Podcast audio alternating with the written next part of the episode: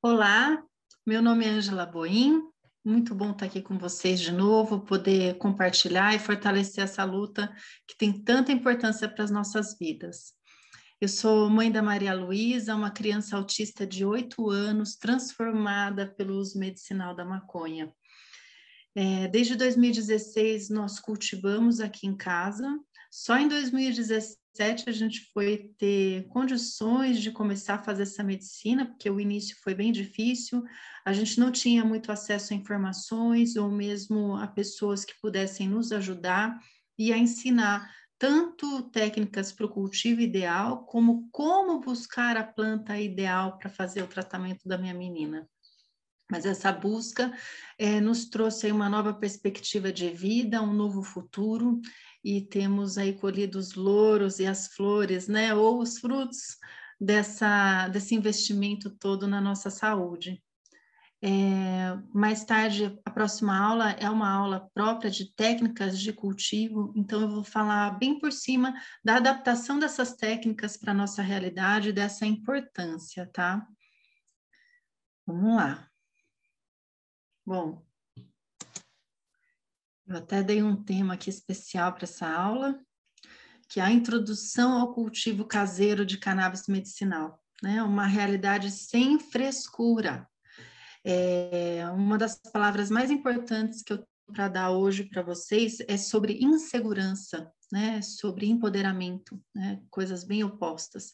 Mas quando a gente começa a fazer o cultivo de maconha, é, vem muita insegurança. Vem insegurança jurídica, vem insegurança médica, insegurança dos tabus e insegurança social. Né? E superar tudo isso para você aprender a cultivar é um desafio muito grande. Então, se você entende que o ideal é você ir atrás de uma planta ideal para sua condição de vida, seria muito importante você dar a mão para uma pessoa que te fortaleça nas questões jurídicas e dar a outra mão para o seu médico, né? E manter o coraçãozinho aí na fé de estar tá fazendo o melhor mesmo, porque os desafios a serem superados, eles são enormes. E, e é essa insegurança o que mais nos boicota no cultivo, tá? Bom, existem alguns conceitos, né, só para colocar em discussão, que são muito importantes. Quando eu comecei o cultivo, só se falava a palavra autocultivo, né? E depois o pessoal começou a questionar, tipo, como que você fala que é autocultivo se não é para você? Se você planta para fazer uma medicina para sua família, para sua filha? Então, é, nisso surgiram outras palavras aí que o pessoal tem usado bastante e que é muito interessante da gente parar para pensar, né, e com, começar a conceituar e amadurecer esse, esses termos, né? Então, é autocultivo, é cultivo individual, é cultivo familiar, é cultivo de quintal, que eu gosto muito desse, né? É o cultivo de grow cultivo de sapateira, cada um usa um, um, termo de acordo com a sua realidade. Eu gosto de falar que eu tenho um cultivo familiar, um cultivo de quintal, porque é a minha realidade de vida, né? Tem sido e tem, tem sido bem frutífera, né? É, bom, a mais tarde os meninos vão falar sobre as técnicas, né? Sobre algumas técnicas. Não existem regras, tá? Importante levar isso em consideração. Famílias de crianças especiais, por exemplo, elas têm uma demanda muito grande. Então, se eu parar todo dia para ir cuidar das minhas plantas, eu não consigo cuidar da vida, porque eu tenho que ter autonomia de vida em todos os sentidos. Eu preciso cuidar de mim para ser uma boa cuidadora, preciso cuidar da minha menina nas questões básicas da vida, preciso acompanhar ela na escola, preciso trabalhar, né? Preciso levar ela para fazer terapias, né? E, e comer, lavar roupa, cuidar da casa, fazer tudo isso ao mesmo tempo. Então, ainda tem as questões da militância, né, que são muito importantes. Então, se eu não tiver essa adaptação das técnicas na minha realidade de vida, eu não vou é, dar conta. Então, eu tenho que ver as necessidades, né? Tanto as necessidades da planta quanto as nossas necessidades como família e fazer essa integração para que esse ciclo funcione e se feche. Então, vocês vão ouvir algumas técnicas, né? Por exemplo, aqui em casa que eu fiz algumas adaptações, que eu já fui duramente criticada. Mas pelas fotos que vocês estão vendo, o cultivo dá certo, Né? Então, uma, uma técnica polêmica que eu uso é usar a água da máquina de lavar roupa né? Tanto por questão de economia de água, quanto por questão de consciência ecológica. Só que eu uso sabão, não uso alvejante, não uso amaciante. Quando eu vou usar algum amaciante, em alguma situação, eu acabo usando vinagre, né? Ou eu uso o amaciante em si, mas eu eu recolho essa, essas águas né, de forma separada, e não é em toda a lavagem que eu uso. Então, eu uso para lavar o quintal, mas eu também uso para regar as plantas. O espaço que eu uso para fazer esse cultivo, ele é pequeno, por conta até do, do, meu espaço. Eu literalmente eu cultivo em cima de uma mesa de seis lugares. Esse é o espaço que eu uso para cultivar. Então, ele é um espaço pequeno, mas eu tenho autonomia de cultivo e eu já tenho os meus ciclos de cultivo, eu tenho essa organização. Então, é, o meu limite de plantas, na, no meu conceito, tem que ser o suficiente para produzir a medicina para minha família, para ter autonomia e para conseguir desenvolver a planta certa né, para nós. Então, o início do cultivo, ele é complicado, né? Mas ele traz essa, esse conceito de vida. Então, por exemplo, aqui em casa, a minha menina tinha três anos quando eu comecei a fazer o cultivo. Eu já comecei pensando, provavelmente eu vou desenvolver a planta dela a hora que eu conseguir, e a hora que eu desenvolver a planta dela vai ser para o resto da vida. Né? Então, é um esforço que vale a pena, é uma adaptação que vale a pena. Né? É, essa outra técnica polêmica aqui que eu tirei essa foto para mostrar para vocês é que a aglomeração de plantas aqui em casa ela é permitida. Né? Tem muitos lugares que as pessoas falam que são contra, eu já também recebi muitas críticas, mas aqui, por, pelo inverno, por exemplo, ser muito frio e muito seco, a forma que eu encontrei para driblar essa dificuldade foi essa. Então, eu não cultivo só cannabis, né? Aqui no fundo dá para ver, cebolinha, dá para ver peixinho, né? Nessa, nessa foto aqui. E a, eu acabo colocando elas juntas para passar o frio, né? Então, por exemplo, agora no outono faz 10 graus à noite. Então, acaba, eu acabo tendo essa dificuldade para superar. Né? Então, de um cultivo para o outro, eu fui adaptando. Então, eu fui filtrando as críticas, filtrando as dicas, né? E colocando a minha realidade para que desse certo. É uma outra técnica que eu acabei não colocando aqui na foto, mas que é bem bacana. Por exemplo, aqui que o tempo é muito seco, é aproveitar, pegar aquelas garrafas de vidro, encher de água e pôr na terra.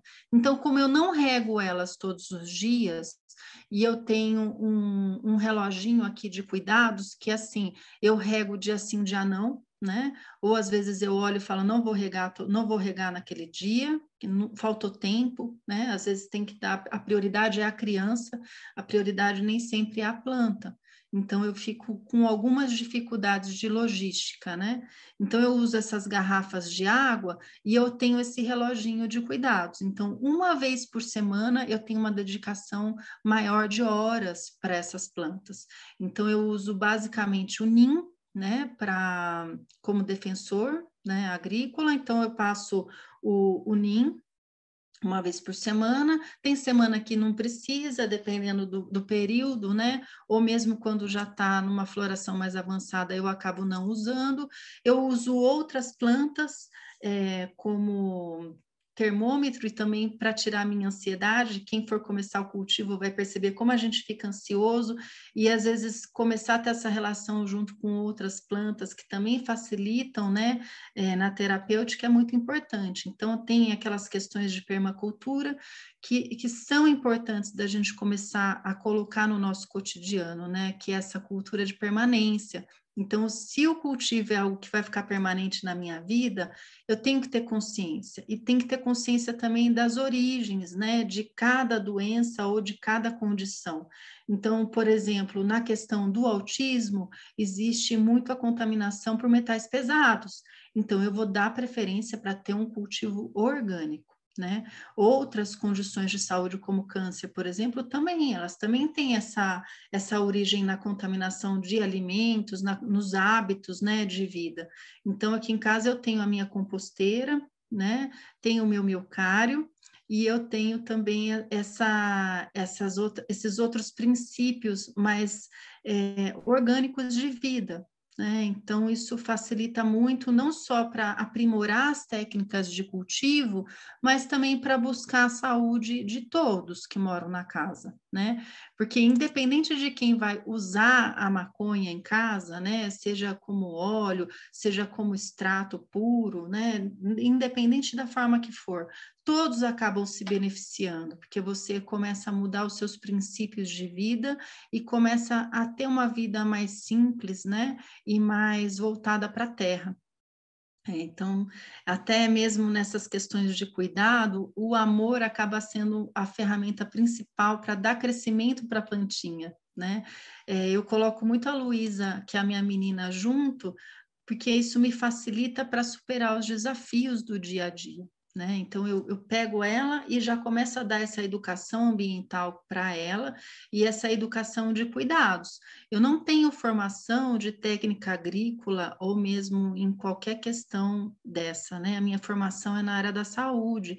Então, eu tive uma certa dificuldade em começar a mexer com a terra e ter essa, essa humildade de ir atrás de soluções, né? E de buscar resposta para as pragas e para as minhas dificuldades. Então, eu ouvi diversos conselhos, né? Mas esse conselho do NIM é um dos conselhos mais importantes que eu tenho para dar, e o outro é água e sabão, né? Literalmente, eu meto a bucha na bucha. Então, mesmo numa situação, por exemplo, de uma planta que já está num estado mais avançado de floração, como esse, se tiver uma praga muito intensa, eu costumo pegar água e sabão, a buchinha, e lá e lavar mas eu tenho o cultivo que cabe na minha mão, né? Eu não, não tenho um cultivo grande. Então, esse cuidado e esse zelo acaba sendo mais fácil de ser feito, né? A gente, conforme vai é, tendo dificuldade, vai desenvolvendo técnicas próprias de cultivo ou de cuidados, né? Eu até fiz questão de separar essa foto para vocês, eu esqueci de separar uma foto de eu lavando a plantinha para vocês verem o resultado, né? Com água e sabão, bastante espuma mesmo. É, nessa, nessa daqui eu peguei a tampa de uma, de uma pizza, né? De uma caixinha de pizza, cortei ela num lado e coloquei na planta. Essa daqui é uma planta que eu selecionei ela só para gerar semente. Então, quando eu vou retirar sementes, eu uso um potinho, né? Esse daqui é um, um, um pedacinho de coco, é, e uso pinça, né? E vou ali pegando com a pinça sementinha por sementinha, para guardar, né, para continuar tendo essa autonomia, né? Eu acabo não, não usando clones aqui em casa.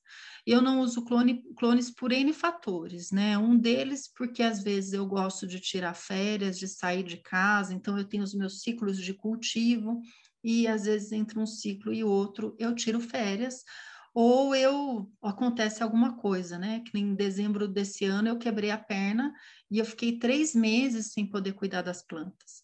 Então, se eu tivesse clones, né, talvez não desse tempo de uma outra pessoa cuidar ou de uma outra pessoa se adaptar às minhas técnicas.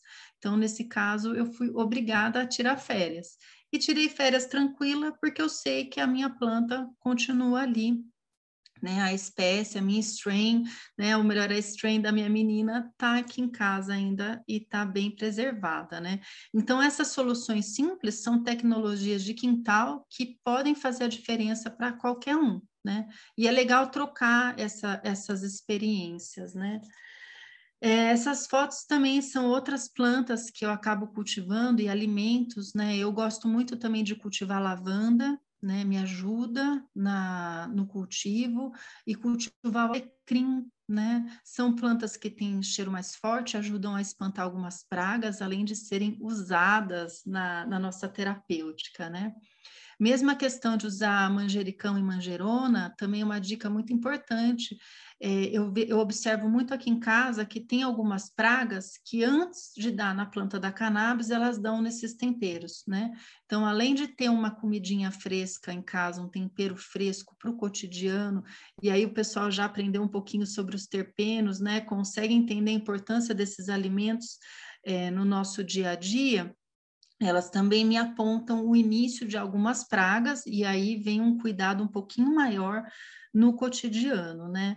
É, o tomate aqui eu coloquei porque para mim foi um desafio muito grande aprender a cultivar o, tomate, né? Eu ainda não digo que eu sou uma boa cultivadora de tomates, mas eles também pegam pragas parecidas, né? E as pimentinhas, que são muito boas de, de plantar, e também é uma é um pouquinho diferente o cultivo, mas vale a pena ter junto, né? Elas sempre ficam bem, mesmo quando eu faço essa aglomeração de plantas e coloco elas no, na base de alguma outra planta de cannabis, a pimenta vai bem e ela é, acaba gerando sempre muita flor, né? E muita pimenta mesmo.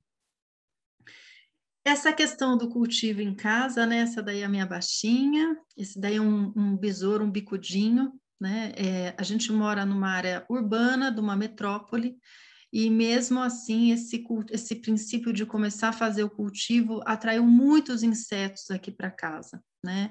E até o fato de ter um cultivo orgânico, eles vêm mesmo. Então, vem bastante bicudinho, vem joaninha de todos os cantos, né? É, é, muito gostoso, é muito rico esse contato com a natureza.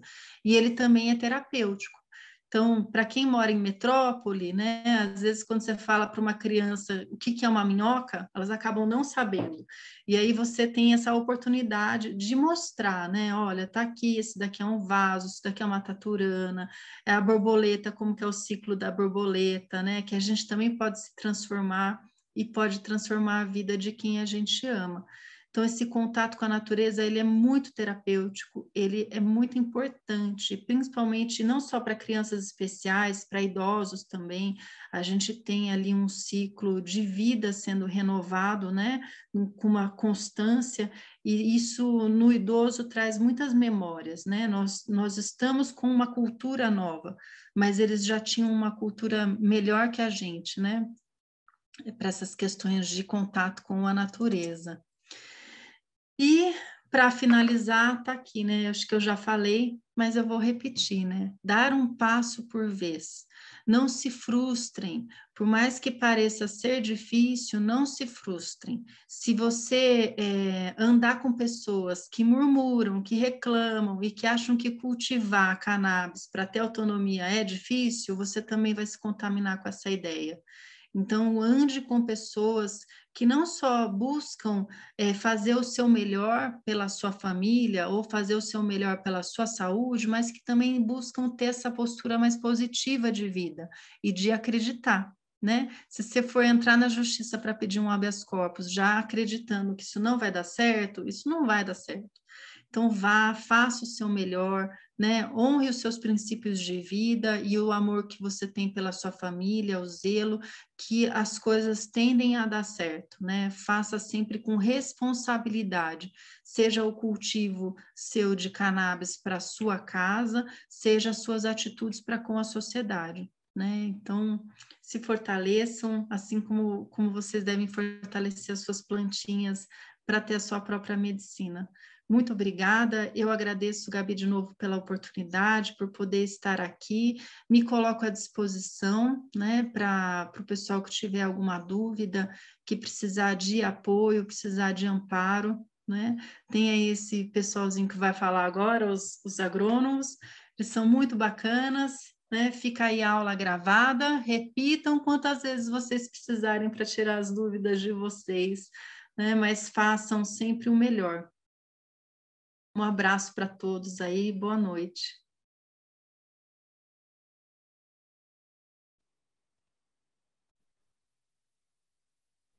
Boa noite, caros alunos e alunas do quinto curso livre de cannabis medicinal.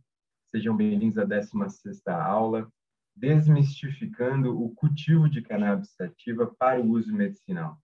Estou aqui hoje com o Henrique e somos coordenadores da Comissão Técnica de Agronomia da SBEC, a Sociedade Brasileira de Estudos da Cannabis. Meu nome é Danilo Crispim Massuela, sou formado em engenheiro de alimentos pelo Instituto Mauá de Tecnologia e sou mestre em ciências agrárias tropicais e atualmente sou doutorando em agronomia no cultivo de cannabis medicinal na Universidade de Hohenheim, na Alemanha.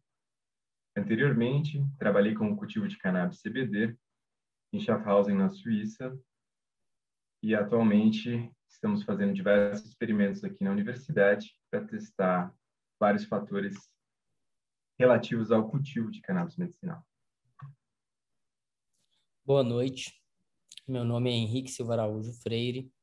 Sou engenheiro agrônomo formado pela Universidade Federal de Viçosa, especialista em cannabis sativa, atualmente mestrando em ciência florestal pela Universidade de Viçosa e tenho experiência com cultivo e produção de sementes de cannabis em Barcelona, Espanha, onde trabalhei com melhoramento genético dessa planta.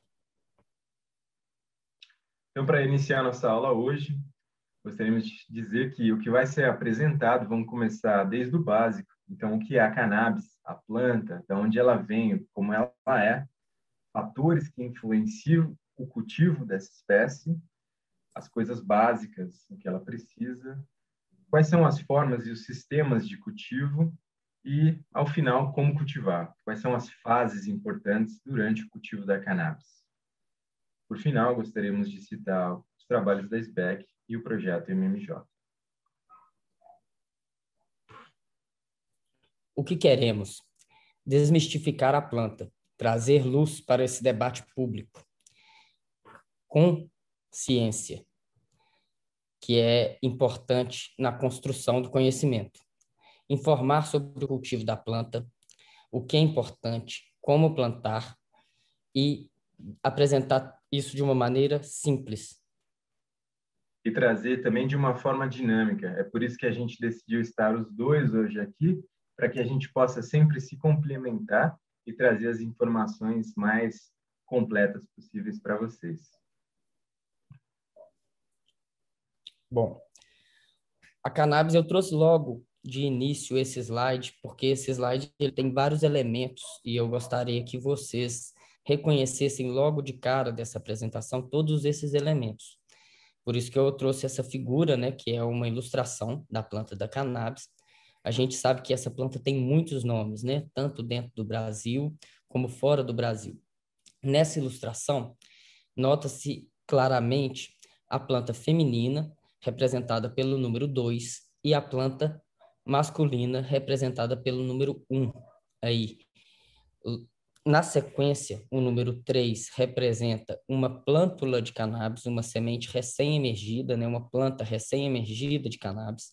Na figura 4, o folíolo dessa cannabis, que seria uma parte da folha, né? A folha é um conjunto de folíolos, e aí na figura 4, os demais folíolos estão cortados dessa folha e representado um folíolo que anatomicamente a gente chama de folíolo lanceolado é, serrilhado, que é essa característica típica da folha da cannabis.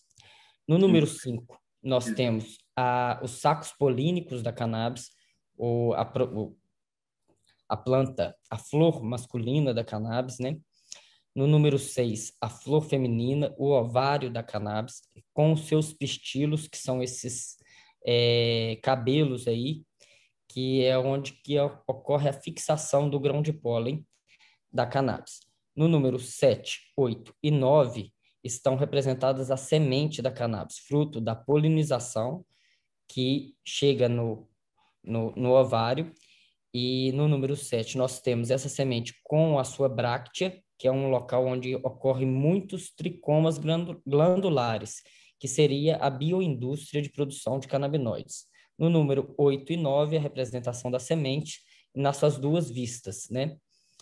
O número é, 10, 11 e 12 estão representados os tricomas glandulares, que seriam essas bioindústrias de, de fitocannabinoides. O número 12 é um pelo cistolítico, que está diretamente ligado à proteção desses órgãos reprodutores da planta. O número 10 é um tricoma glandular e o número 11 é um tricoma céssio. Todos esses tricomas, eles produzem fitocannabinoides, independente da forma, mas está representado na figura as três formas mais comuns dos tricomas glandulares. Eu acho que é importante dizer, Henrique, que esses folíolos da, da folha todo mundo conhece a folha da cannabis com cinco, né? Mas a, a planta tem durante o seu desenvolvimento várias folhas de diferentes números de folíolos. Isso vai representar as diferentes genéticas e o estado de maturação da planta, né? E que a planta é uma planta de então ela tem uma planta macho e uma planta fêmea, mas que também é possível ver plantas que possuem os dois órgãos, é, e isso pode ser um fator de estresse ou outras situações que a gente vai comentar à frente. Não, bem citado. A questão da dioicia da planta, né, que é essa separação dos, das duas casas, né? Uma planta é unicamente macho, outra planta unicamente fêmea.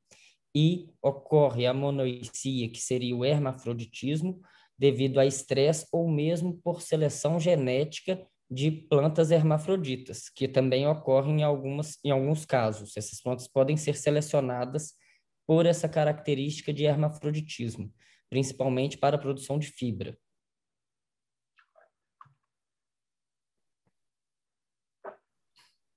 Contextualização da espécie cannabis sativa. O que é e como cresce. Origem, dispersão, domesticação e botânica importância do cânhamo e como foi a sua domesticação pelo homem, história e dispersão da planta pelo mundo.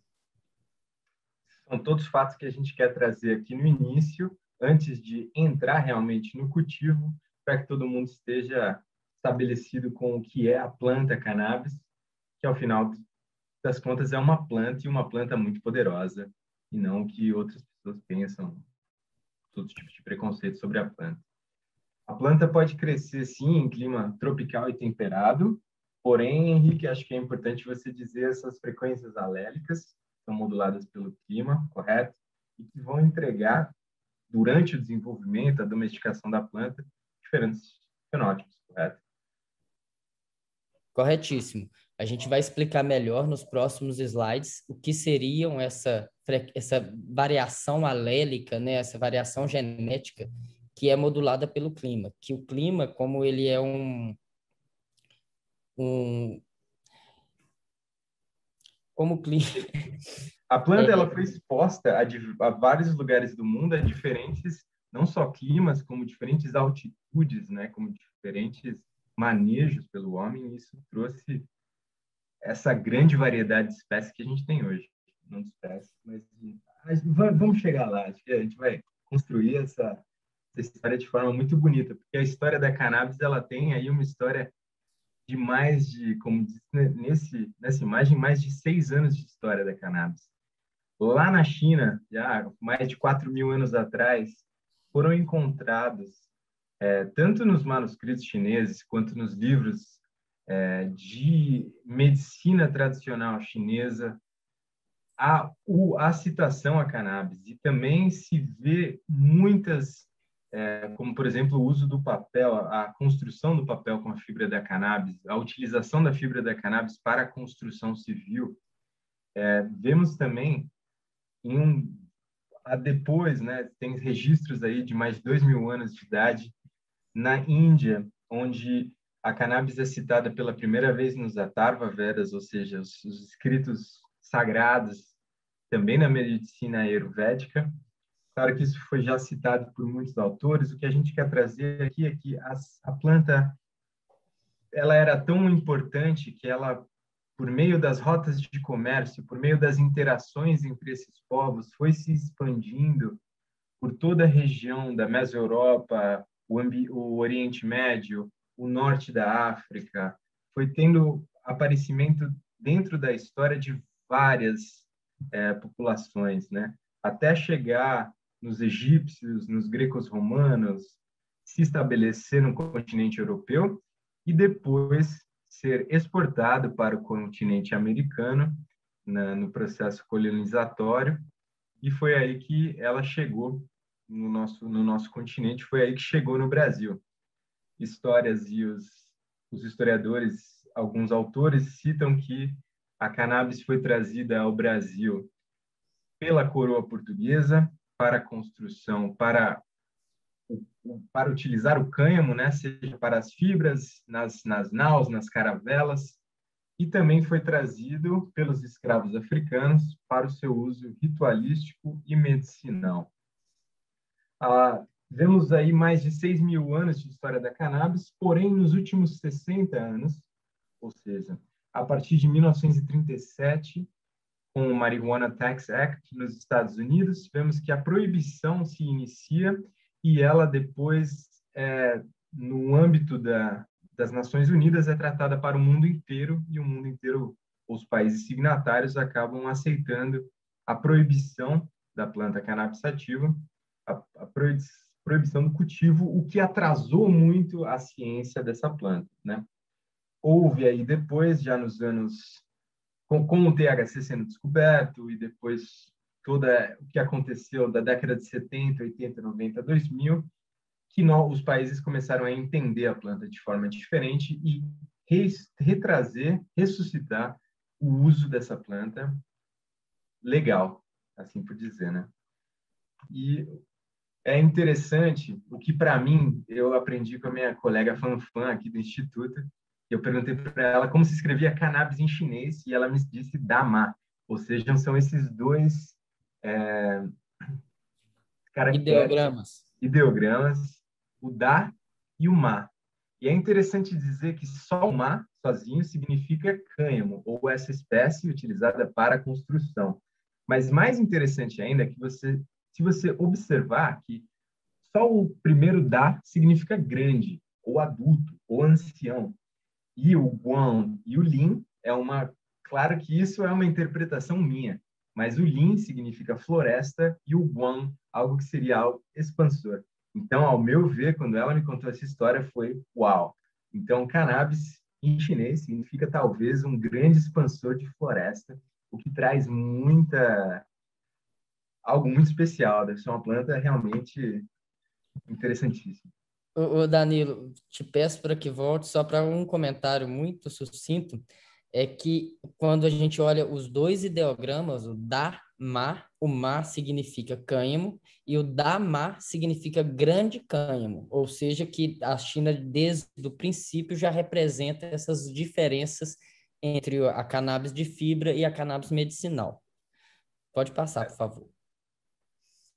É, aí nesse mapa tem muitas informações. A primeira informação que eu quero que vocês capitem é o número 1 dentro do quadrado, que é de onde a cannabis sai. A cannabis ela começa a sua migração no mundo ou sua domesticação nos territórios da China. Domesticada nos territórios da China, ela vai passar por um processo de dispersão secundária, chegando na Índia, onde vai ser selecionada pela sua pensão a produção de resinas. Então, é na Índia que começa a introdução da cannabis no uso ritualístico por, por parte dos hindus e que a seleção das plantas mais resinosas e que esse clima tropical também favorece a produção copiosa de resina dessas plantas que estão que são migradas para a Índia. Num terceiro momento, essas plantas migram para o norte da África, pelo Oriente Médio, entram na África e se espalham pelo continente africano. Na parte de cima do mapa, representado pelo quadrado 4, nós vemos as populações de cânhamo e como as populações de cânhamo saem da região inicial, que é a China, e vão migrando em direção à Europa Central e até a Europa Ocidental marcado aí de linhas pontilhadas. Nós temos a rota, o, a, a Bronze Age, a, a, era do bronze, né, que é uma era bem marcada e onde houve rotas de rotas comerciais devido a esse metalismo e abaixo de linha contínua nós temos a rota da seda, que é um outro um outro caminho, uma outra estrada que é utilizada na difusão dessas sementes. Lembrando que a difusão dessas sementes não acontece só pelo homem, né? Ou muitos pássaros e animais se alimentam dessas sementes e vão fazer a dispersão das sementes em áreas é, adjacentes. Então a planta vai migrando, não é só dependente do homem essa migração, mas o homem domestica ela primariamente na China e passando por um processo de domesticação secundária no território da Índia e a planta tem uma alta capacidade adaptativa, então ela vai adaptando por onde ela vai sendo levada. Então a planta não tem, ela tem uma alta rusticidade e capacidade adaptativa. Ela pode se adaptar nos diferentes ambientes. Bom, aqui é para explicar é, sumariamente as populações genéticas da cannabis. Aqui de amarelo nós temos aí um ancestral selvagem que não mais existe. Desse ancestral selvagem se derivam as variedades de cânhamo, marcadas de azul, que podem escapar para uma existência selvagem, que é marcada de verde. Então, a variedade de cânhamo domesticada, ela, como não existe mais esse ancestral selvagem, ela pode sofrer um processo de escape por um pássaro, por exemplo, que coma essa semente e vá dispersar essa semente para um outro lugar. Então, dentro nesse outro lugar, essa variedade de cânhamo estaria numa situação selvagem. Já desse ancestral comum e amarelo também, derivamos a os tipos de cannabis medicinal, que está determinado aqui de laranja como o tipo sativa e o tipo índica. Eu vou explicar melhor nos próximos slides como diferenciar esses dois tipos e o que seriam esse, esse híbrido e também essa população de escape, novamente marcada de verde.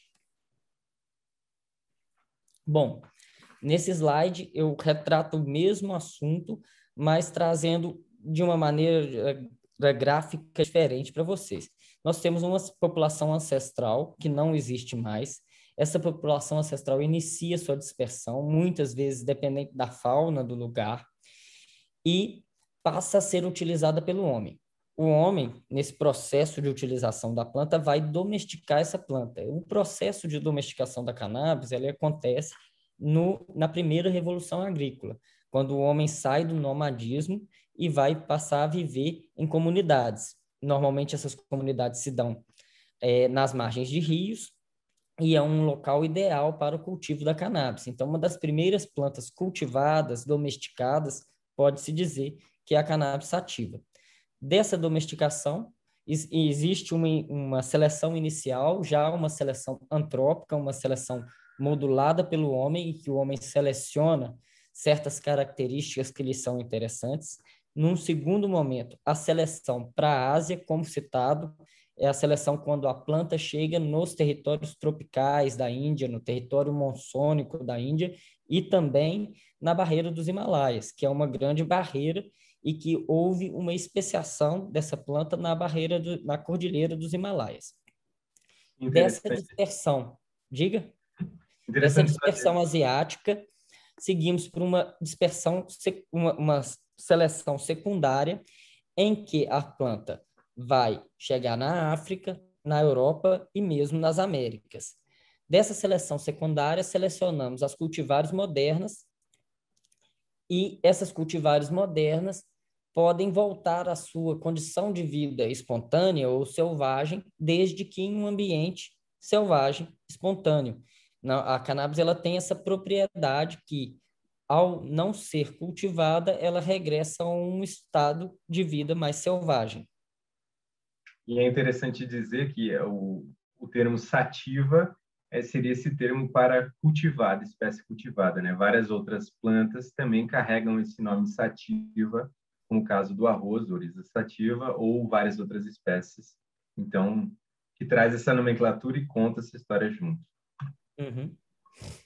Bom, nesse slide está representado, primeiramente, tem um erro eurocêntrico nesse slide. O ancestral comum, representado em amarelo, ele está localizado em direção à Europa Central. E esse ancestral, na verdade, ele está na região da China. Da China deriva-se as variedades de hemp que vão se difundindo na porção temperada do continente euroasiático e na porção sul do continente euroasiático, nós temos a formação desses dois clusters populacionais, dessas duas populações. A população 3 é aquela população monsônica que é conhecida como sativa pelo mercado de cannabis, e a população 4 seria a população afegânica, uma população de montanha que é conhecida como índica. A, ambas elas, toda a cannabis medicinal é uma subespécie índica. Eu vou explicar também no próximo slide como essa nomenclatura acontece.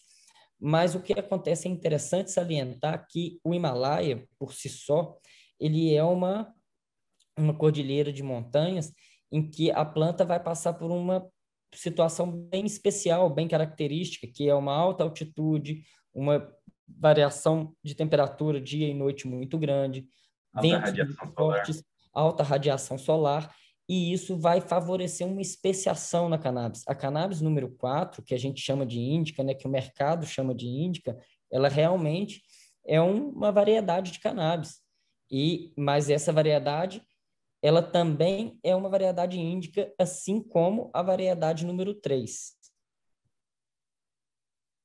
Bom, nesse slide fica bem evidente a, a separação né, do, das zonas em que cresce o cânhamo e das zonas em que cresce a cannabis medicinal. A cannabis medicinal está representada de vermelho e a cannabis é, para fibra, ela está representada em verde nesse slide. Fica bem claro que a cannabis de fibra cresce em regiões temperadas e a cannabis medicinal está perfeitamente adaptada às regiões tropicais. Na figura superior, nós temos esse, esse local de dispersão inicial na, em vermelho e essa planta se difundindo para a África e posteriormente para a América. A cannabis medicinal, ela chega nas Américas, mas especificamente no território do Brasil, por meio das populações traficadas, que traziam suas sementes.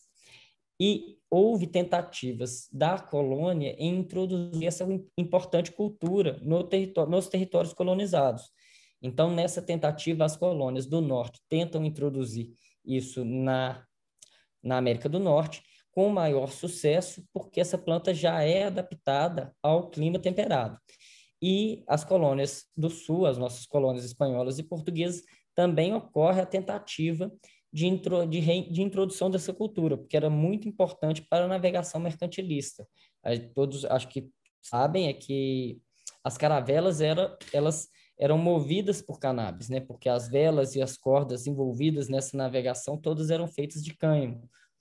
E ocorre essa tentativa, inclusive no Brasil, são montadas real, reais feitorias de cânhamo, só que sem sucesso, porque essa planta não estava adaptada ao clima tropical. A planta adaptada ao clima tropical é a planta medicinal e que produz muita resina, e não a, e não a planta que produz uma grande quantidade de fibras. Portanto, é, é, importante começar essa separação do que é intoxicante ou não intoxicante, ou seja, intoxicante o tema que a gente está tratando aqui como medicinal, correto? Sim. É, a questão é esse termo intoxicante não me agrada muito, mas essa figura é retirada da internet. Na verdade, ela é retirada de um livro do Ernest Small, está citado e no final do, da apresentação vocês vão ter acesso a essas bibliografias. É importante é, colocar que só existe uma única espécie, cannabis sativa. Dentro dessa única espécie cannabis sativa, nós temos a subespécie sativa, que seriam as plantas de cânhamo com baixo potencial de produção de canabinoide. Essas plantas produzem baixos níveis de totais canabinoides ali, chegando a 2, 3%. E nós temos, dentro da espécie cannabis sativa, novamente, a subespécie índica, que possui alto potencial de produção de fitocannabinoides e nem tanto de produção de fibras. Essas duas subespécies de cannabis, elas ainda são divididas entre as plantas cultivadas ou as plantas é, em, em existência ruderal ou em existência selvagem, que vai ser explicado no próximo slide também. Bom, nesse slide, é, nós temos as sementes de cannabis e o que diferencia uma semente de cannabis domesticada de uma semente de cannabis selvagem.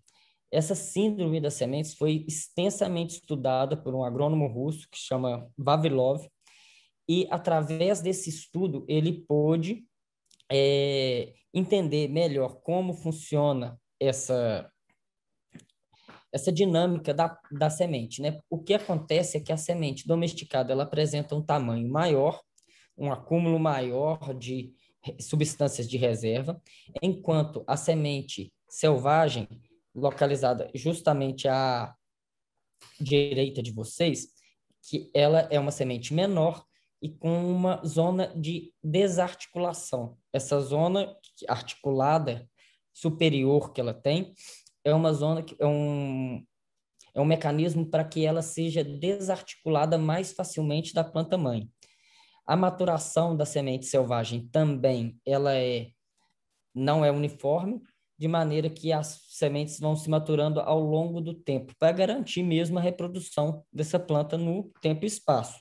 Então, a, a semente selvagem tem uma maturação mais lenta, desuniforme, e com esse elemento estrutural aí que a gente chama de eliossomos, vocês veem a formiguinha carregando a, a semente através do eliossomo aí, que seria para tanto a alimentação de alguns insetos que vão carregar essa semente, mas também para desarticulação dessas sementes da planta mãe. A planta domesticada não tem a zona de desarticulação, ficando a semente fix, mais bem fixada à planta mãe. Então é interessante para a colheita que a semente esteja bem fixada à planta mãe e não uma semente que esteja ali fácil de soltar da planta mãe. Exatamente o que faz sentido dentro desse processo de domesticação que o homem ao utilizar as sementes para sua alimentação ou para a produção de óleos, fosse, conforme o tempo passando, escolhendo as que tivessem características que fossem positivas, tanto quanto semente, o tamanho da semente, a quantidade de óleo, ou como você disse, Henrique, essa capacidade de é, amadurecer ao mesmo tempo e ficar presa na folha, né? ficar presa na planta. Bom, nesse slide estão representados o que o mercado hoje chama aí de cannabis ruderalis, está representada pela pequena linha vermelha, que seriam as cannabis não sensíveis ao fotoperíodo, ou seja, elas vão florescer independente do fotoperíodo que elas estão expostas. As populações que são sensíveis aos fotoperíodos e, por último, em roxo, as populações de cannabis que têm uma floração muito tardia, também de é, característica tendendo à existência selvagem e que tem um, um ciclo muito longo. São populações normalmente associadas às zonas mais próximas ao Equador, às zonas tropicais do globo. Essas populações marcadas pela, pelo ciclo muito longo, marcadas em roxo. Aquelas plantona grande, bonita, cheia é, de É, aquele sativão né? lá, gigante. É. Lá do... Bom, quanto à nomenclatura botânica, a gente reconhece só uma espécie de cannabis sativa. Por que a gente reconhece só uma espécie de cannabis sativa? Porque não existe impedimento à reprodução. Se consegue cruzar facilmente qualquer espécie de cannabis sativa. Dentro dessa nomenclatura botânica, nós temos a subespécie, a cannabis sativa. Subespécie sativa seria a planta de cânhamo. Essa planta ela foi, é, a, o nome dessa planta foi cunhado pelo Linné, que está aqui representado em 1750, e ele identifica características únicas nessa planta para a produção de fibra, que essa planta realmente é uma planta, uma cultura voltada à produção de fibra. Pouco tempo depois, o Lamarck, ele, em suas viagens à Índia, ele identifica uma planta muito parecida com a cannabis sativa tipificada por Linné, porém com uma característica única, que é a produção de resina. Então, ele realmente identifica essa planta como uma planta diferente e coloca o nome nessa planta de cannabis índica. Nesse momento, eles não sabiam que essas plantas poderiam gerar, se reproduzir e gerar descendência fértil, ou seja, que são a mesma espécie. Então, nesse momento, ficava cannabis sativa, o cânhamo, cannabis índica, a cannabis produtora de resina. Em um terceiro momento, o, vou até fazer um, um vou passar para a variedade espontânea aqui. O Vavilov, um aluno do Vavilov, identifica plantas de cannabis em existência ruderal às margens da, do, do Volga, na Sibéria, que é um deserto. E ao identificar essa planta, o aluno dele acredita que encontrou uma outra espécie de cannabis, porque ela tinha características morfológicas diferentes. e ele cria o nome Cannabis ruderalis.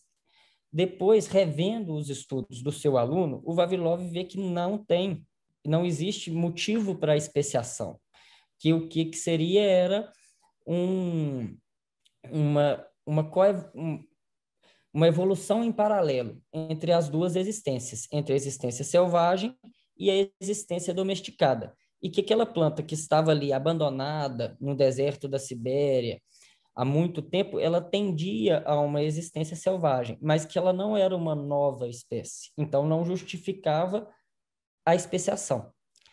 Ainda, o, o Vavilov, os, agrô, os agrônomos russos, né, a equipe do Vavilov, mas a gente fala o Vavilov, que era o professor responsável por toda essa pesquisa.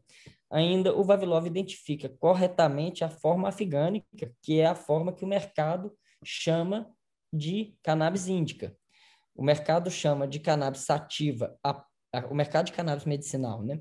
Chama de cannabis sativa a planta tipificada pelo Lamarck e chama de cannabis índica essa var afgânica, que é tipificada pelo Vavilov. O Vavilov, nas suas viagens aos Himalaias, ele identifica uma planta muito diferente, que é uma planta menor, de menor estatura, entre nós mais curtos, uma folha mais robusta, que aguenta as, a, a, robustez do clima de montanha, né? Porque o clima de montanha ele é muito, ele é muito agressivo para a planta. Então é uma planta robusta para o clima de montanha. Quando é, porém essa planta, como no clima de montanha, se tem uma zona quase de desertificação, essa, onde que essa, essa planta foi identificada lá no Afeganistão, é, ela tem uma alta resistência à seca, porém uma baixa resistência à umidade. A cannabis forma afgânica, ou a cannabis índica, como chamada pelo mercado, ela é uma planta mais suscetível à infecção por fungos. Henrique, então, quando eu vou, vejo num, num site ali, que eu vou comprar um que quer que seja uma semente, e ele diz ali que é 50-50 sativa e índica, ou que diz ali é 80% índica, 20% sativa. O que, que isso quer dizer? Bom, isso quer dizer que houve um cruzamento, como essa planta é uma mesma espécie e ela não tem impedimento à reprodução, que houve um cruzamento e que 50% da genética daquela planta deriva de uma espécie, subespécie índica, né, numa cannabis sativa subespécie índica, e 50% deriva de uma cannabis sativa subespécie índica var afgânica. Ainda que não que eu não citei, a forma cafiristânica, a var cafiristânica, é uma planta encontrada na região do Cafiristão, é um país que não existe mais, ou uma região que não existe mais, foi agregada pelo território do Afeganistão. Eu acredito que após uma dessas grandes guerras mundiais, não também não sei precisar qual delas, se da Primeira Guerra Mundial ou Segunda Guerra Mundial.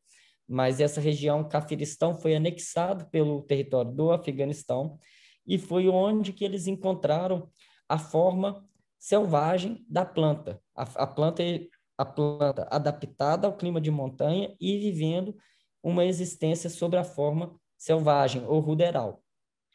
E é interessante dizer que, vamos dizer, nos últimos 100 anos, né, houve-se essa essa cruza tão intensa entre espécies que criou-se o que hoje existe esse grande pool de diferentes strains, né? O mercado chama de diferentes strains, o que a gente está discutindo aqui, que vem da mesma planta, mas esses cruzamentos genéticos possibilitaram aí uma gama enorme de, de, de variedades. É, sim, corretíssimo. É importante salientar que esses ancestrais comuns que foram tipificados tanto por Linné, como Lamarck, como por Vavilov, são dificílimo, dificílimo de serem encontrados hoje com as variedades modernas, porque houve um cruzamento indiscriminado entre essas plantas e esses grupos populacionais não mais existem. Esses grupos populacionais bem marcados, assim como está citado aqui, não mais existem. Hoje você tem variedades modernas que misturam essas plantas, que misturam essas populações.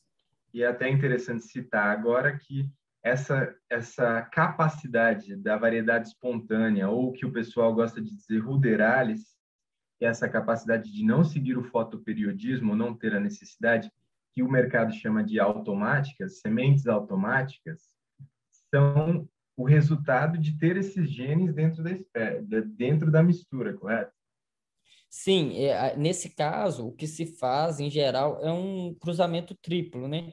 Em que é um, uma terça parte desse cruzamento vai, vai ser oriundo de uma dessas variedades espontâneas de ciclo rápido que não são sensíveis ao fotoperíodo. E aí você vai estabilizar né, essa herança na sua descendência. Então, quando você fala numa semente automática, ela tem uma parte de sua genética espontânea que está estável naquela semente ali. Concordo. E isso foi bastante informação, né, traz essa muita carga de toda essa história que a semente tem, mas é importante para a gente citar para o que a gente está falando aqui do curso, que foi essa redescoberta da cannabis medicinal, a, principalmente ao, ao nível químico ali, que foi com né, o, tanto a descoberta quanto a síntese do THC pelo químico israelense Rafael Mecolano em 64, e aí então a classe de categorias substâncias canabinoides que a gente conhece hoje veio a ser descoberta nesses últimos seja 60 anos. E é muito importante, a gente gosta de estar aqui dizendo a importância do trabalho do professor Elisaldo Carlini, que na década de 70 já fazia vários uh, experimentos com o CBD, com o canabidiol, para diversos para diversas doenças humanas. Ele relevou, revelou o efeito anticonvulsionante do CBD, como também e estudos que também só puderam ser publicados décadas depois, né? Mas isso vem trazendo toda essa história do, do THC, o que é THC, o que é CBD, o que são essas variedades índica sativa, são coisas que a gente vem discutindo à frente. Bom, é, só para acrescentar no slide anterior aí, o,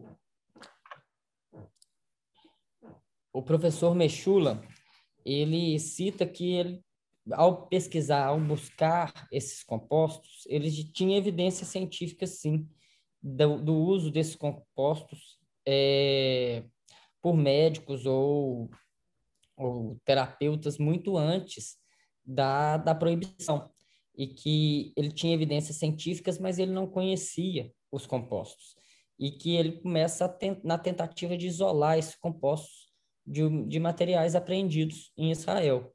E nessa tentativa ele começa a encontrar os canabinoides. Do encontrar os canabinoides, ele vai chegar a encontrar os receptores, né? O grupo dele vai encontrar os receptores e posteriormente vão encontrar as moléculas canabinérgicas, que são as moléculas endógenas, né? Que é propriamente o sistema endocannabinoide. Bom, aqui eu vou falar dos quimiotipos de cannabis. Eu peço, esse é um slide um pouco complexo, porque a gente tem dois tipos primários ali localizados no locus A, que seria a cadeia, o radical ligado a esses canabinoides. O radical pentílico, que tem cinco carbonos, é, é o radical canabigerol.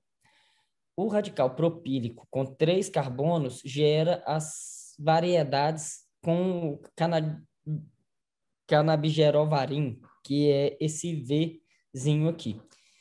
Dito isso, tem diferenças, são entidades farmacológicas distintas, tanto o CBG como o CBGVA.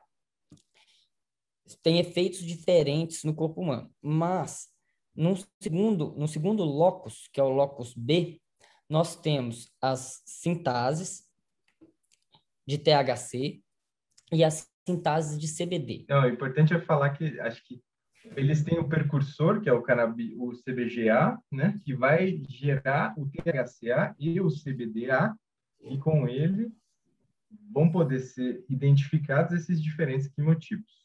Não, sim, é o que acontece nesse nessa nesse esse é um modelo proposto, né? A gente sabe que esse é um modelo monogênico, eles parecem muito com o sistema de sanguíneo ABO. No caso, aquele, aquele quemotipo que não sintetiza nem THC, nem CBD, seria o quimotipo que produz, o quimotipo 4, que produz canabigerol, que é a, o, o, produto final daquela flor é uma flor com canabigerol, né? Tanto varim como não varim.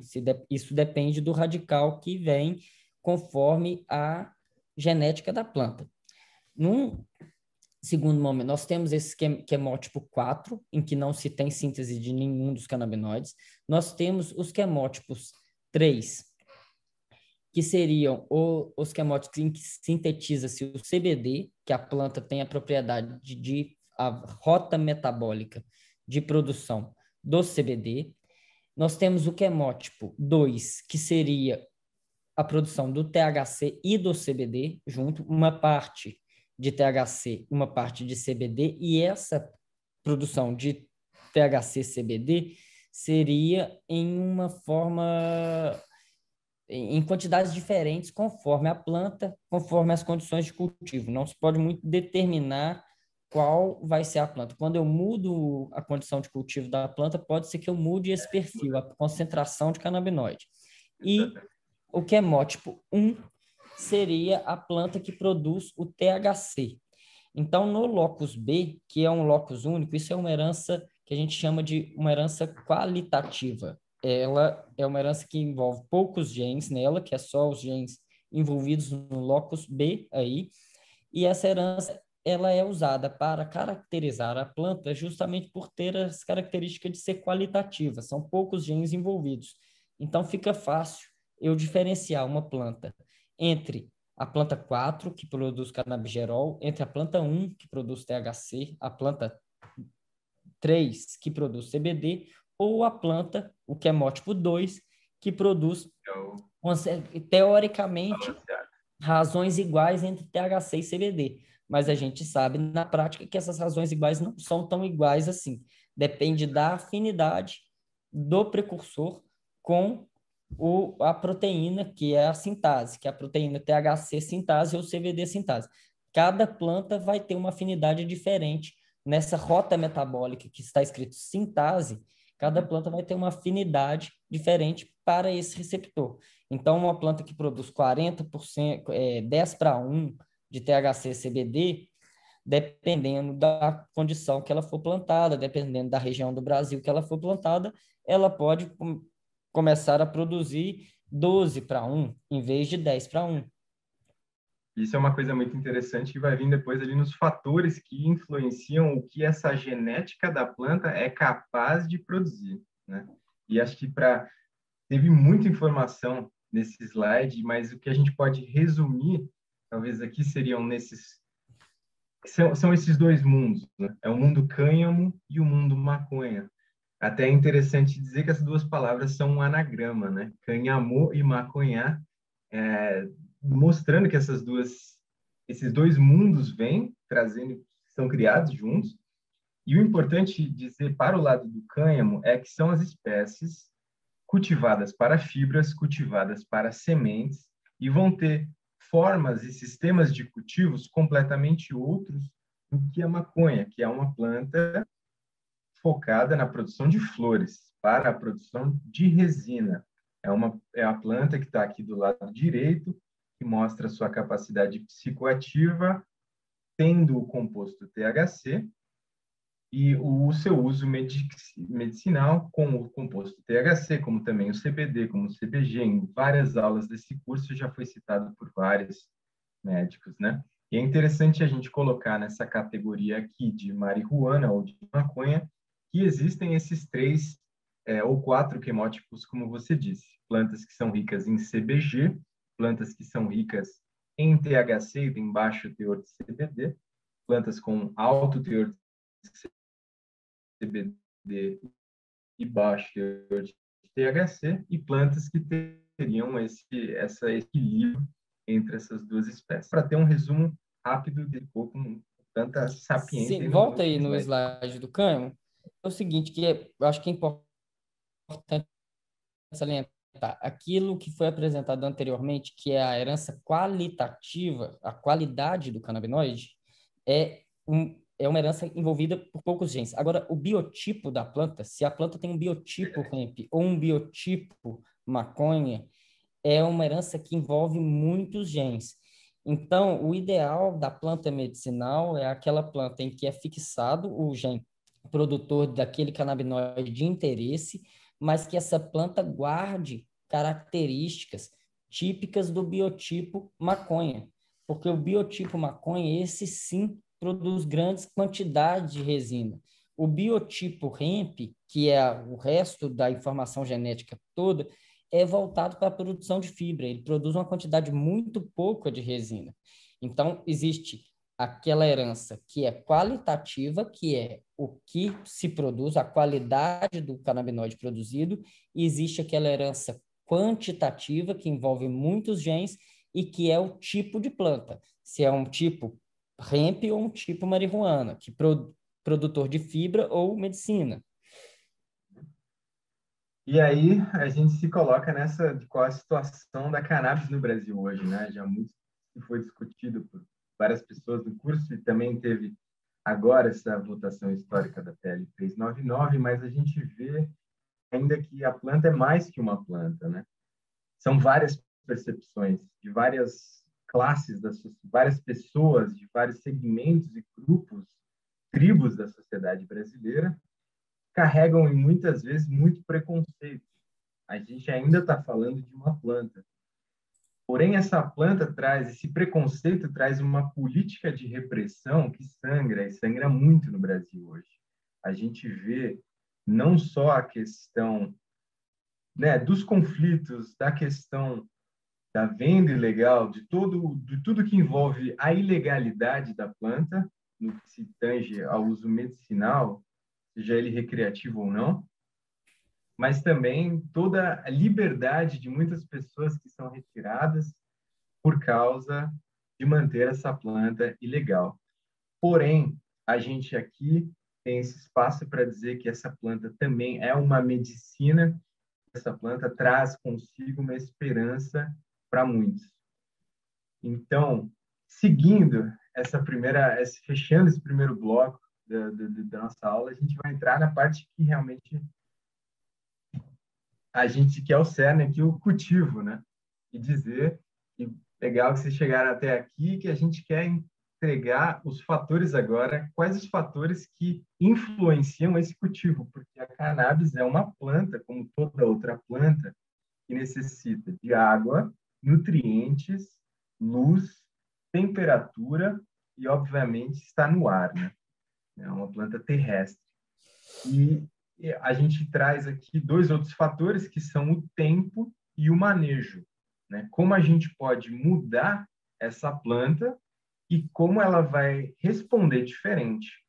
Então, é importante a gente entender que quando a gente quer olhar para o cultivo, a gente tem que entender quais desses fatores podem ser observados e como podem ser observados. Então, para a temperatura, eu tenho um termômetro legal. Para a luz, eu posso medir outra coisa, eu posso usar horas de luz. E quais fatores podem ser controlados? Porque, em muitas vezes, alguns fatores estão ali fora do nosso controle. E a gente tem que se adequar ao nosso cultivo baseado no que a gente tem disponível e a localidade que a gente está. Né? E aí depois a gente vai entrar no que é um sistema de cultivo indoor, o que é um sistema outdoor e como esses fatores são observados e controlados de formas diferentes. Seguindo, dizer sobre a água como primeiro, primeiro fator. A água é a fonte de vida, né, Henrique? 80 a 90% da cannabis, no final das contas, é água.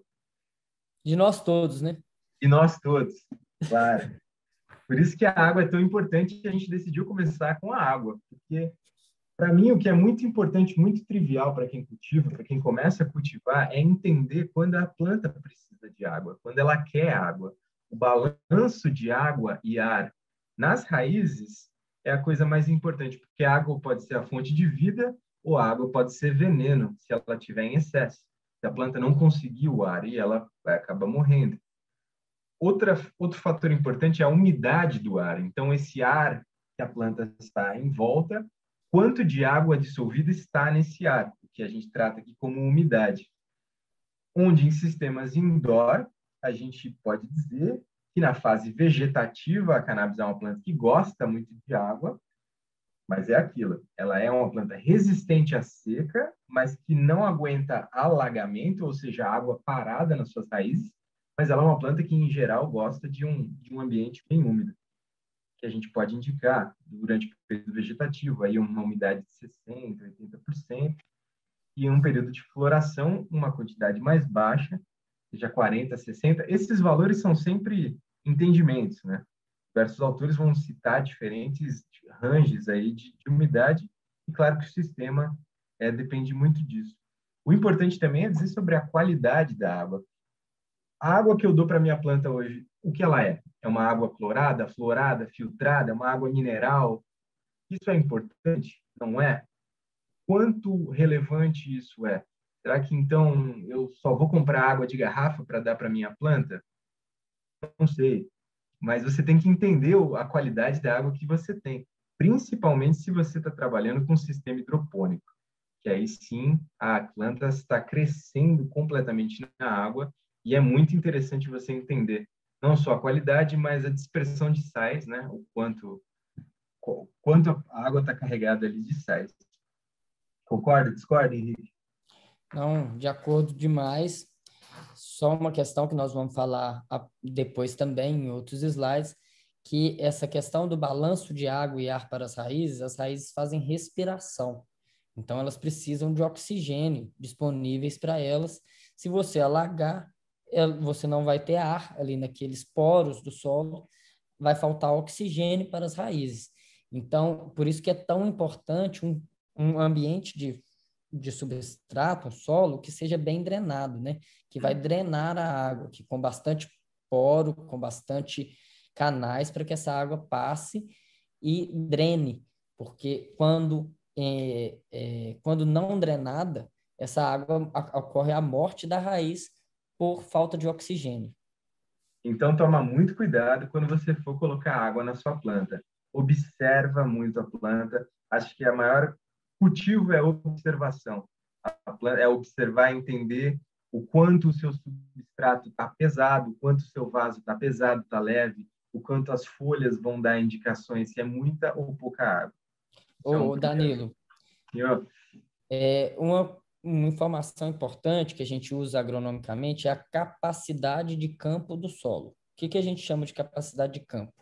É quando você não está alagado, o seu solo. Quando o seu solo está completamente molhado, mas sem alagamento. Então, o ideal no momento desse molhamento, que quando atingida a capacidade de campo, e é fácil de fazer isso visualmente, porque a capacidade de campo o limite dela é quando a água vai ter o escoamento superficial.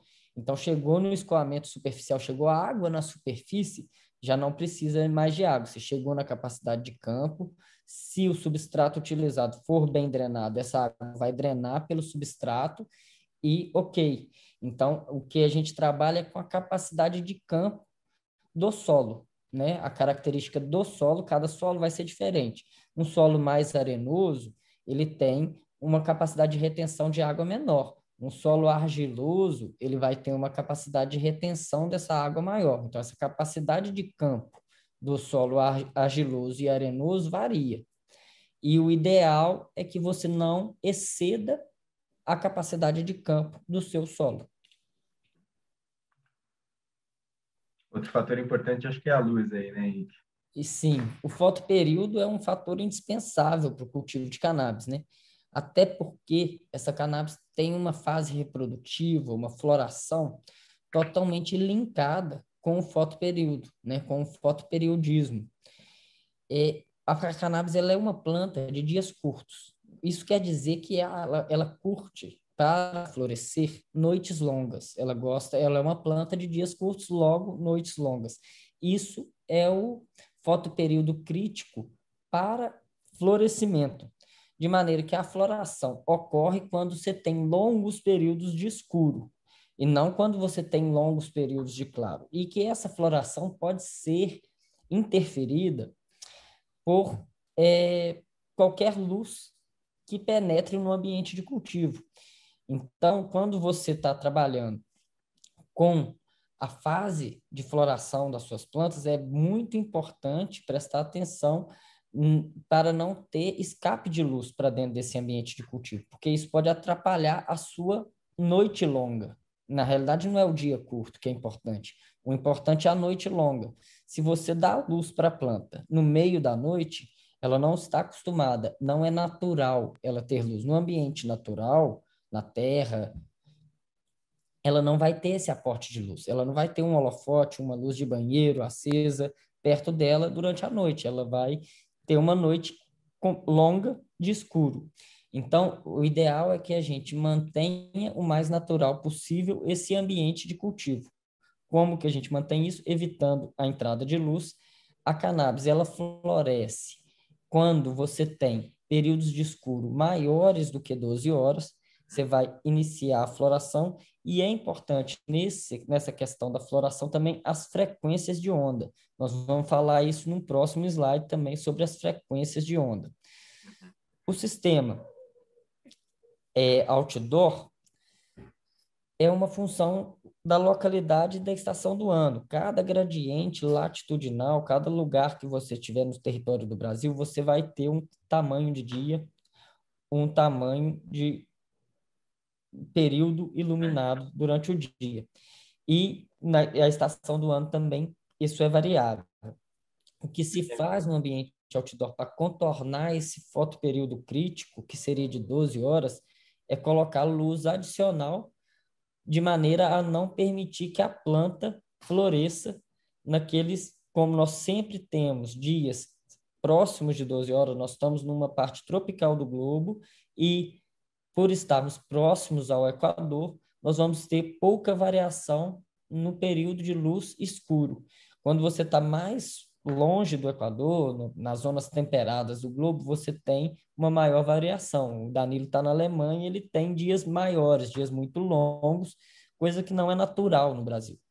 Então, para contornar esse problema no ambiente outdoor, dentro do território nacional, o que a gente pode fazer é pôr uma iluminação suplementar.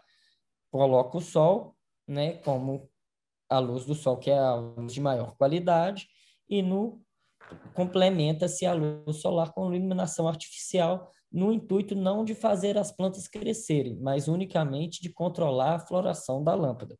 No sistema indoor, a gente tem mais acesso ao controle dessa luz, e aí já foi até citado, ter um cuidado muito grande com o escape da luz, porque a, se tiver um mínimo fóton que penetre naquele ambiente de cultivo de cannabis, ele vai atrapalhar a floração daquelas plantas que deveriam estar no escuro, que deveriam estar passando pelo seu período de noite longa. É, evitar aquela, aquela, aquela boa noite nas plantas, né? Vai lá, abre, acende a luz, fala boa noite para elas, vai para o banheiro, acende a luz corredor, isso sempre pode, como a gente disse, causar um estresse e alterar, atrasar a floração da planta. Verdade. Como você estava dizendo do sol, né?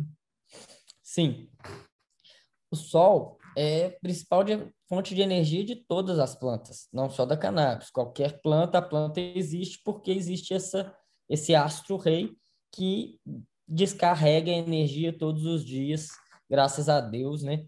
É para todos nós. Então, ele é a principal fonte de energia da planta e ele possui um espectro de radiação totalmente completo. Ele não só entrega a frequência visível, como a frequência que a planta usa para o seu crescimento, a frequência que a planta usa para a sua floração e além dessa frequência, mais do que isso ainda, frequências tanto acima quanto abaixo das frequências usadas pela planta.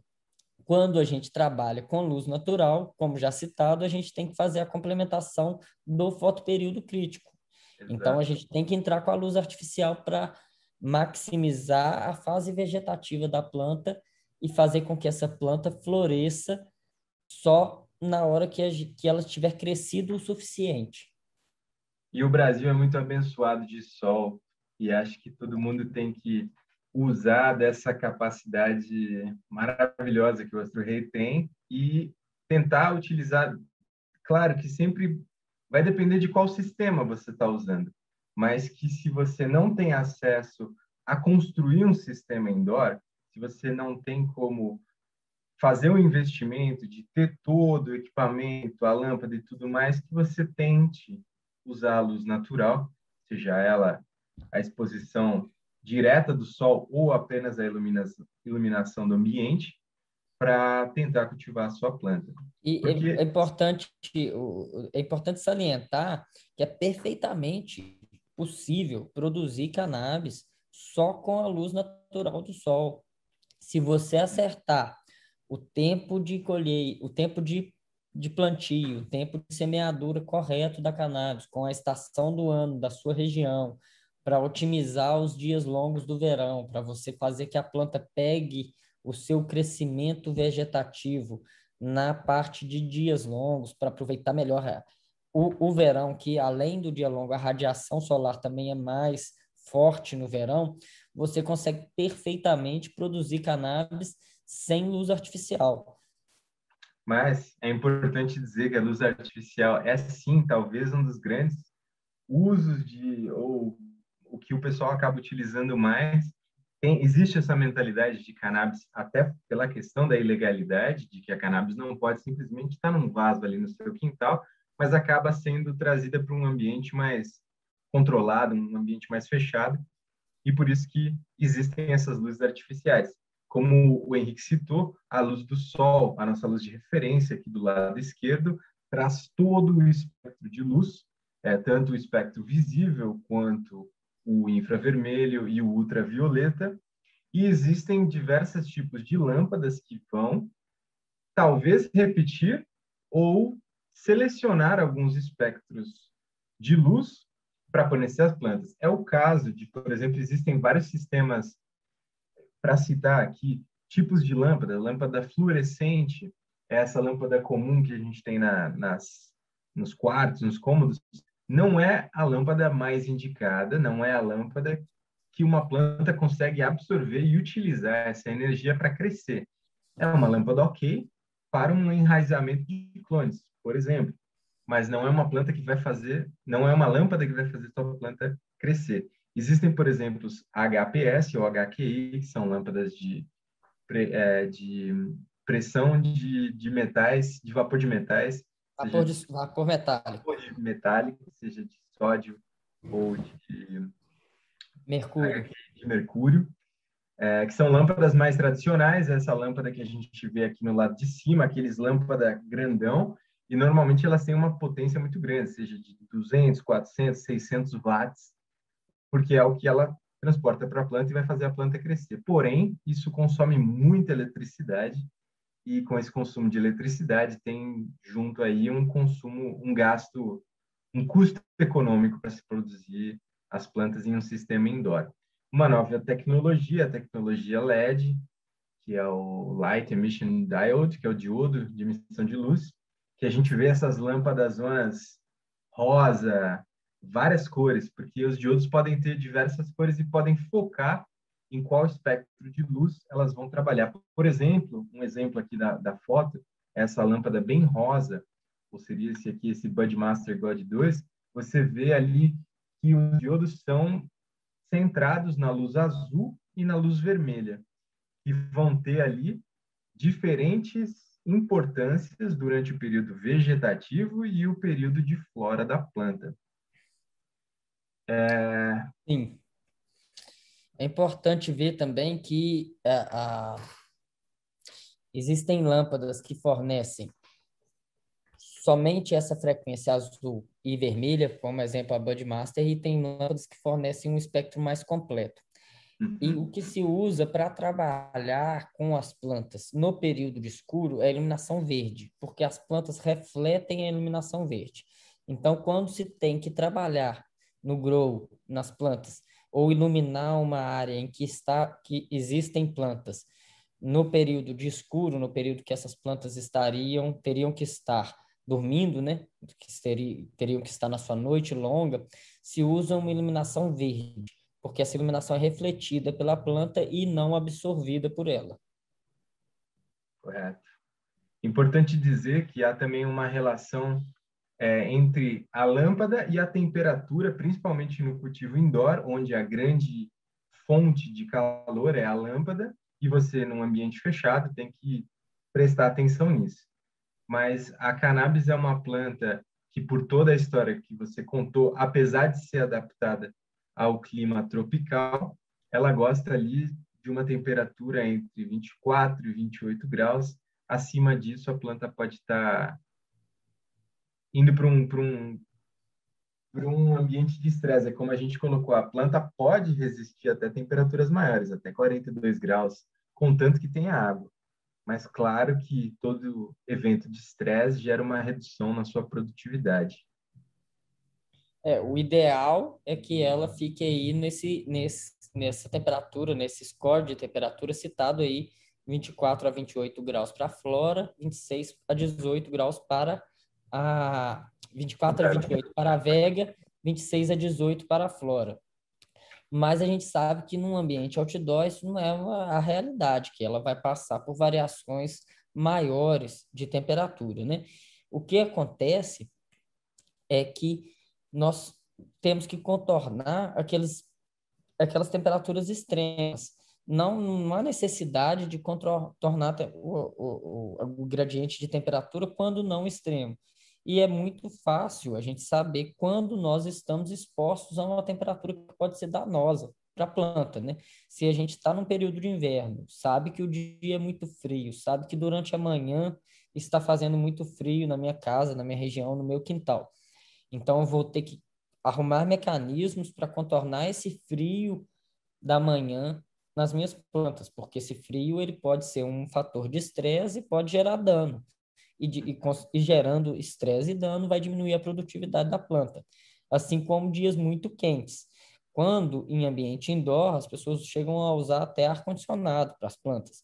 Mas quando não em ambiente indoor, quando em ambiente outdoor, você pode fazer regas, molhar o solo, entendeu? De maneira a diminuir essa temperatura ali no, na, no microclima da planta, na porção imediatamente próxima à planta, você criar um microclima favorável ao desenvolvimento da planta. É importante salientar que no cultivo outdoor no Brasil a gente tem praticamente do, duas colheitas. Uma colheita que a gente chama de verão e uma colheita de inverno, a safra e a safrinha. A colheita de verão, a planta vai fazer seu vegetativo quase todo no período de verão. No dia 21 de dezembro ocorre o dia mais longo do ano, que é o equinócio, e do dia 21 de dezembro em diante os dias passam a diminuir, de maneira que vai chegar no momento que vamos atingir o fotoperíodo crítico da planta. Esses dias vão diminuindo gradativamente, dia após, o, após dia, chegando no fotoperíodo crítico da planta, a planta naturalmente vai entrar em floração. Porém, nós temos uma máxima que esse período ele é muito úmido, pelo menos no, no, na região sudeste, onde eu conheço mais. Por quê? É, porque existe a, tem as chuvas de final de verão. A própria nossa querida Elis Regina já eternizou que são as águas de março, fechando o verão. Então, essas águas de março pode ser um problema para a colheita porque colher as plantas muito molhadas ou colher a planta em um ambiente chuvoso requer mais atenção na secagem desse material, no pós-colheita, e essa planta acaba ficando uma planta que ela é maior, ela tem maior quantidade de biomassa acumulada, ela produz mais flor, porém ela é uma planta que ela tem menos concentração de terpenos, ela tem menos concentração de canabinoide, ela é grandona, mas não tão forte. E a colheita de inverno, ao contrário, pelo menos no sudeste, nós temos um inverno mais seco. E esse inverno seco, a planta não vai pegar tantas chuvas no momento de colheita. E esse momento de colheita vai ser também já no, no final do, do outono. Então, você vai colher uma planta que ela é menor porque ela não teve acesso à radiação de verão, que é uma radiação mais forte porém ela vai pelo frio, pela amplitude térmica, porque graus, graus de amplitude térmica dia dia dentro do dia, né, quando a temperatura varia no, no dia, isso do dia para a noite, por exemplo, isso determina a produção de canabinoides na planta, produção de terpenos na planta. Então essa planta de inverno que ela sofre mais amplitudes térmicas, mais variações dia e noite, ela é uma planta que, em geral, possui uma concentração de terpenos e canabinoides maior.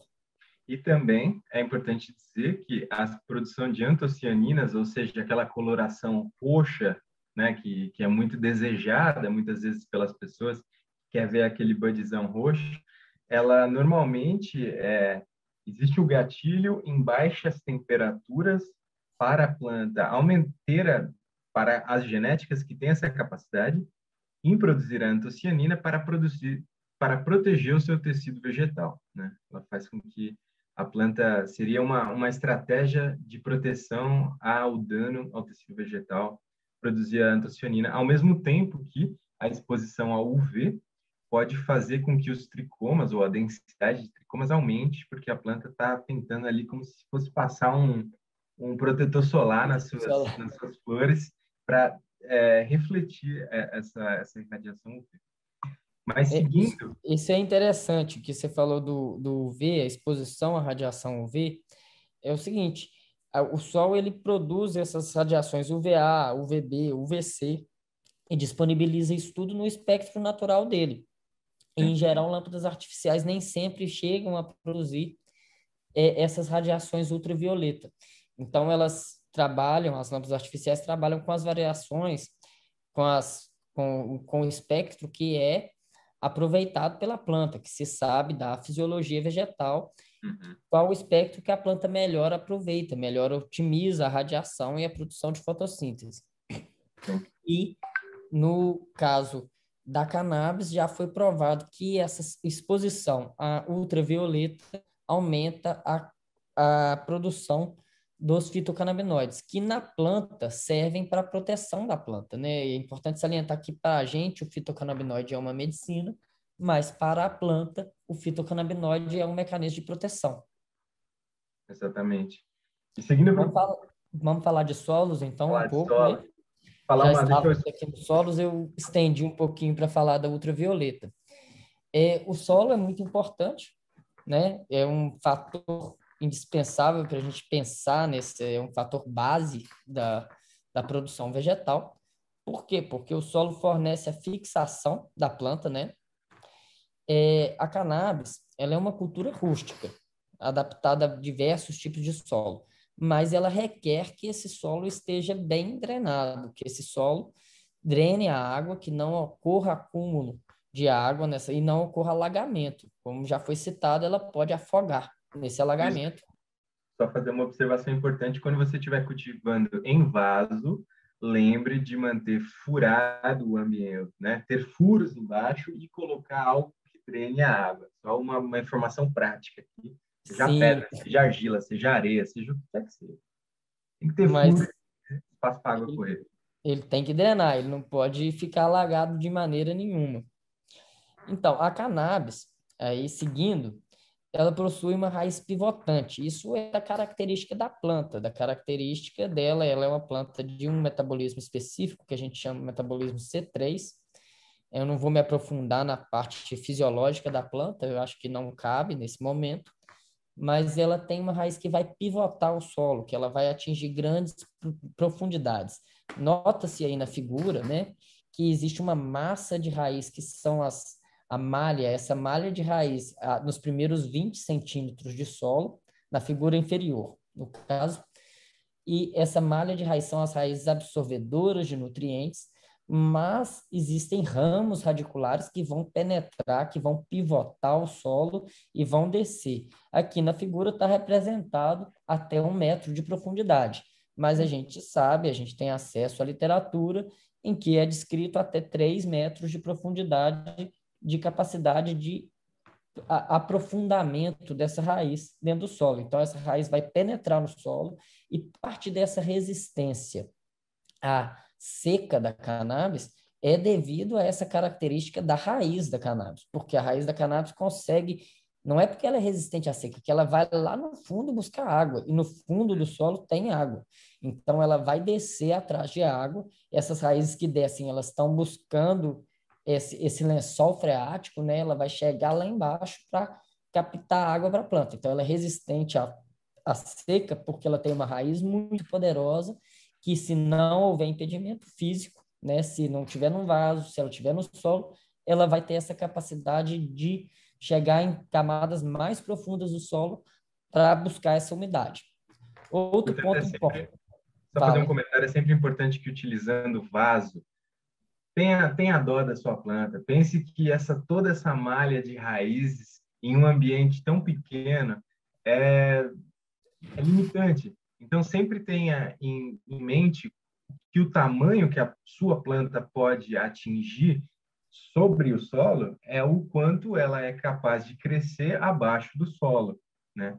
Se houver uma limitação de espaço de raiz ali, a planta inevitavelmente não vai poder crescer em toda a sua exuberância. Então, sempre sim. adeque né, o tamanho do vaso. Não, sim, é muito importante isso que você, você trouxe aí que tudo que você limitar o tamanho da raiz, você vai limitar o tamanho da copa da planta. Se você quer uma planta de cannabis grande, como a gente vê aí na internet, no YouTube, fotos, você não vai poder limitar o crescimento radicular dessa planta, porque o que vai expressar um crescimento da parte superior da planta é o que ela conseguir crescer para baixo. Se você põe qualquer limitação, por exemplo, um vaso, é uma limitação física para o desenvolvimento dessa raiz. Com certeza, a planta vai produzir de matéria vegetal superior, de folhas, galhos e flores, o que ela consegue produzir de raiz. Então, está diretamente ligado à produtividade da planta. É uma maldade, né? Colocar essa planta dentro de um vaso, porque ela tem potencial para ser gigante. E aí, quando você coloca dentro de um vaso de 10 litros, você vai ter uma planta com potencial para crescer, para explorar somente 10 litros de solo e que para crescer somente 10 litros, o equivalente a isso, de parte aérea. Quando você coloca um vaso de 60 litros, você vai dar a possibilidade da sua planta explorar 60 litros de solo e, consequentemente, crescer proporcionalmente à parte aérea. Mas aí eu quero tem... ver carregar um vaso de 60 litros é, só, não tem jeito não, precisa de três para carregar. Já Mas... tive uma situação dessas, assim, precisa de três para carregar. E quando você tem o solo, você não tem esse fator limitante. Se você tiver um solo bem drenado na sua região, você vai conseguir é, fazer com que essa planta expresse né, a, todo o seu potencial. Só no solo você vai permitir que a planta expresse todo o seu potencial. Claro que existem sistemas em que a planta vai ter que ficar no sistema indoor, existem sistemas de pesquisa mesmo que a planta ela é mantida no sistema indoor a fins porque existem certos parâmetros que estão sendo medidos ali que estão sendo pesquisados. E que está vindo aí nos próximos, próximos Sim, slides. nós vamos trazer aí nos próximos slides. Outro fator muito importante do solo que facilita muito o manejo dessa planta é o poder tampão do solo. No solo se erra menos. Quando você está em vaso, você está com uma, um, uma quantidade limitada. E se você errar, você erra naquela sua quantidade limitada. O solo, ele é muito mais amplo, ele tem muito mais área e interação entre a, os fatores bióticos e abióticos desse solo, de maneira que erros não são tão transmitidos à planta quando plantadas diretamente no solo, ou seja, que ela está mais protegida por toda por, por todo por todo o espaço que ela ocupa ali, né? Porque ela tem mais ela é, é, é, é cresce livre ali ela cresce livre, o tamponamento de, desse solo. Por que, que o solo permite que você não, não tenha um problema de overfert, por exemplo, que é muito mais difícil você dar um over na planta quando você está no solo, porque se você pôr um over, depois você joga água bastante lá, vai drenar e passou. E no, quando você está em vaso, se você dá um over praticamente, você pode lesar sua planta, perder sua, sua colheita, dependendo da situação.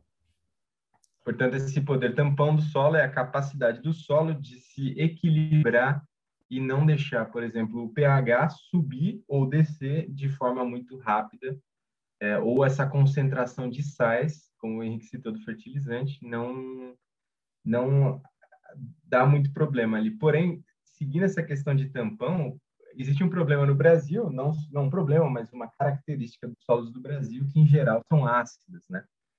Ali pela questão geológica da formação do solo. que trazem boa estrutura física, mas pobre estrutura química, ou seja, pobres em nutrientes. Por isso que há essa essa indicação que a depender da região, claro, possa se fazer 200 gramas, adicionar 200 gramas de calcário por metro quadrado e matéria orgânica. É, é importante nessa parte, né, que nós temos solos bem estruturados fisicamente, ou seja, solos que permitem um bom desenvolvimento radicular, a boa penetração dessa raiz pivotante no solo, que ela vai descer profundamente, buscar água lá no fundo. Porém, nossos solos, eles têm uma estrutura química deficitária. Como que a gente melhora a estrutura química desses nossos solos? É com aporte de matéria orgânica. A matéria orgânica é a vida do solo tropical. O solo tropical, em geral, ele tem uma estrutura física não muito boa, porém uma estrutura química ele é baixo em quantidade de nutrientes. Mas com matéria orgânica, você melhora a fertilidade, você melhora a retenção de água por esse solo e além dessa matéria orgânica servir de alimento para a vida da micro e macrobiota desse solo, dos animais que estão ali dentro e ciclar os nutrientes ali dentro. Então, então a matéria orgânica é importantíssimo quando a gente pensa em um solo tropical.